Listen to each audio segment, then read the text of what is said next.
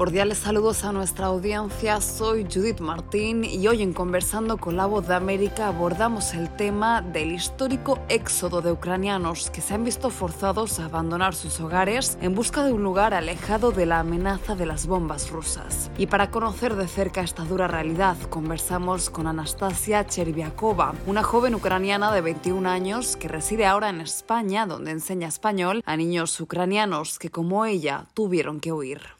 Pues no puedo decirte mucho porque no recuerdo nada especial, como todo era como un sueño, no sé qué no sé qué, ah, nunca podía imaginar que la guerra es pues real y que todo eso sucede en, en realidad. Por eso um, cuando empezó la guerra, para mí era como un día normal, por ejemplo. Es que el 24 de febrero me desperté con el ruido de los aviones, pero uh, no entendí que eran los aviones. Y después me fui, me fui a dormir porque ese día tenía clases online en mi universidad y pues no podía imaginar que la guerra había comenzado, ¿sabes? Ahora, eh, puedo decirte que ahora todavía no puedo creer que es um, realidad, que uh, pues vivimos así, que no puedo volver a Ucrania porque tengo que uh, cruzar uh, tres o dos um, fronteras para volver a Ucrania y etcétera, en Ucrania. Y pues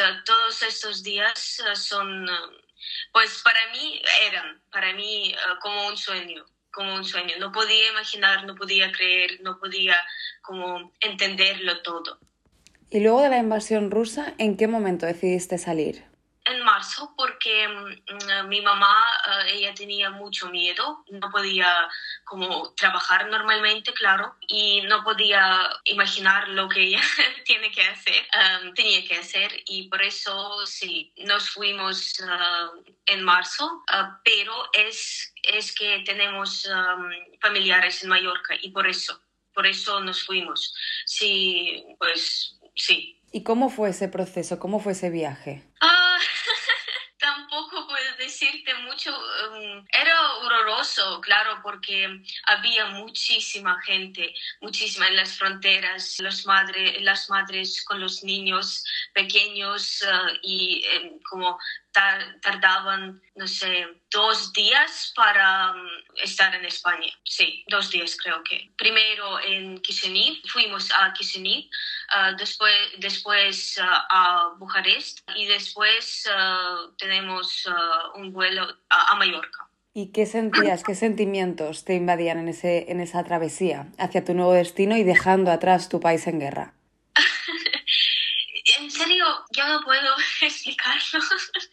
Este sentido es, um, me duele todavía uh, todos los días cuando leo las noticias. Me duele mucho, me duele mucho, uh, me duele todo, me duele físicamente, me duele mental, mentalmente. Me siento como no puedo estar en casa y etcétera. Y eran los días, uh, pues, para mí no podía entenderlo no podía. Para mí era como un sueño. Eso va, va a terminar uh, muy pronto, etcétera, ¿sabes? Tales pensamientos, perdón. Estoy muy emocionada y por eso, sí. Y Anastasia, hablemos de los que decidieron quedarse en Ucrania. ¿Tienen la esperanza de que la guerra termine pronto? ¿Tú la tienes? Sí, todavía. Pues yo, yo creo en, en eso, claro, lo creo y quiero muchísimo. Pero um, hace un año hace un año, ¿sabes? Es, um, es tanto tiempo. Un año es mucho, mucho tiempo. Y pues uh, claro que todavía uh, yo trato de no perder uh, esperanza y etcétera, pero para mí todo eso es muy, muy difícil, etcétera. Como por ejemplo yo tengo sesiones con psicóloga porque sin, sin esas sesiones creo que no podía soportarlo todo.